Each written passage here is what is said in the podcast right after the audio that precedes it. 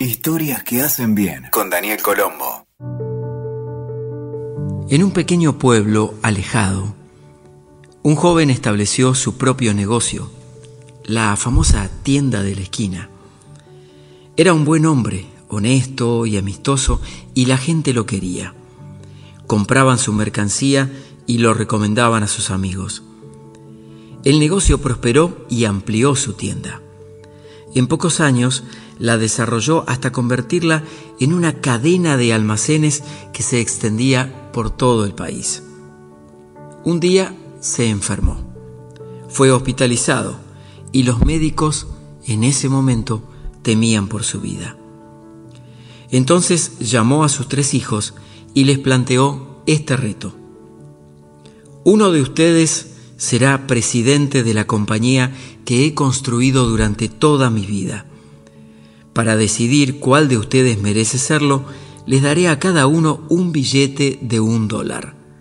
Salgan y compren lo que quieran con él, pero al regresar esta noche al hospital, lo que hayan comprado debe llenar por completo esta habitación. Los jóvenes se mostraron muy entusiasmados por la oportunidad de manejar aquella empresa exitosa. Cada uno salió y gastó su dólar. Cuando regresaron en la tarde, el padre preguntó a su primer hijo, Hijo, ¿qué has hecho con tu dólar? Pues bien, papá, dijo, fui a la granja de un amigo y compré dos pacas de heno. Después de decir esto, el hijo salió, trajo las pacas de heno y procedió a lanzarlo al aire. Y por un momento la habitación estuvo cubierta de heno. Pero al poco rato el heno se asentó en el suelo y la habitación no se cubrió por completo como lo había pedido el padre. Preguntó entonces a su segundo hijo, ¿qué has hecho con tu dólar? Fui al almacén, dijo, y compré dos almohadas de plumas. Trajo las almohadas, las abrió y lanzó las plumas por la habitación. Poco después, las plumas se asentaron y la habitación no estuvo completamente cubierta como lo había pedido el padre. Y por fin preguntó al tercer hijo, ¿qué has hecho con tu dólar? Tomé el dólar, papá, y me dirigí a una tienda semejante a la que tenías hace muchos años, respondió.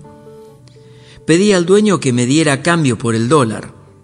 Invertí 50 centavos en algo que valiera la pena, como dice la Biblia. Luego le di 20 centavos a una organización de caridad. Doné 20 más a la iglesia. Solo me quedaban 10 centavos. Con ellos compré dos cosas. El hijo buscó en su bolsillo y sacó una caja de fósforos y una pequeña vela. Encendió la vela, apagó la luz y el cuarto se iluminó. La habitación estaba llena de un extremo a otro, no de heno ni de plumas, sino de luz. El padre se mostró muy complacido. Bien hecho, hijo.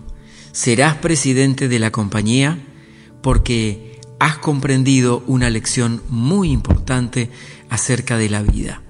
Cómo hacer brillar tu luz. Y esto es maravilloso. Espero que te haya gustado esta historia que hace bien que compartimos en el día de hoy acerca de la importancia de hacer brillar nuestra luz. Esta es una historia de Nido Kubein que la encontramos en el libro Chocolate Caliente para el alma de quien trabaja. Son lecciones y enseñanzas que comparto aquí con vos a través del podcast. Si quisieras seguirme, me encontrás en todas las redes sociales, también en mi página web danielcolombo.com, siempre con contenido para crecer, aprender y avanzar. Te invito a suscribirte a este podcast en la plataforma donde lo estés escuchando. Así te notificamos de las nuevas publicaciones. Hasta pronto.